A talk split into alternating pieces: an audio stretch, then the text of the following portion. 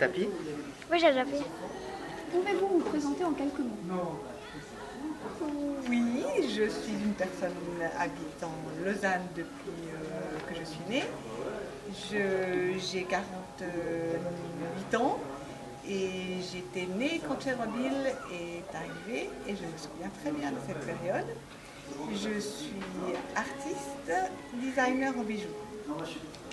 Quel âge avez-vous en 1986 et que faisiez-vous à l'époque J'avais presque 17 ans. Euh, non, j'avais 27 ans, pardon, comme une dizaine d'années. J'étais euh, en Angleterre et je, je faisais une année euh, en Angleterre, des études en Angleterre. Quelle était la chose la plus importante pour vous? La chose la plus importante pour moi? Dans la vie ou la question est par rapport à- au sujet ou pour moi à ce moment-là, d'accord. Euh, la plus importante à ce moment-là, c'était euh, ma vie, mon travail, savoir ce que j'allais, euh, si j'allais faire une famille, si euh, ma vie.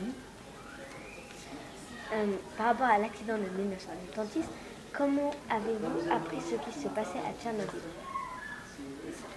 Certainement par, la, par les informations télévisées et absolument euh, très très très très très rapidement mise en doute tout ce qui a été dit à la télévision parce que j'ai toujours été très attentive à l'énergie nucléaire et toujours contre. Donc j'ai automatiquement été très intéressée par ce qui était dit et par euh, ce qu'ils essayaient de nous dire. Quel était votre sentiment par rapport à ces événements? Que tout était caché et que la vérité n'était absolument pas dite et sceptique de tout ce qui nous, qui nous présentait euh, au téléjournalistes de l'époque. Comment a-t-on parlé de la diffusion du nuage radioactif sur l'Europe? Alors ça c'était un sujet euh, pour moi à l'époque très euh, risible, entre guillemets, c'est ironique, hein, mais parce qu'on savait très bien que le nuage euh, voyageait et ne pouvait pas s'arrêter aux frontières. hein. Par hasard, en Suisse et en France, il n'y avait pas de nuages, mais ailleurs en Europe, il y en avait. C'était très douteux. Quelles sont les leçons de l'accident de Tchernobyl? Euh, pour moi, il n'y a pas de leçon, parce que je suis convaincue que, l'énergie nucléaire ne devrait pas être. Donc, euh, j'ai pas de, de conclusion, je continue à être euh, convaincue.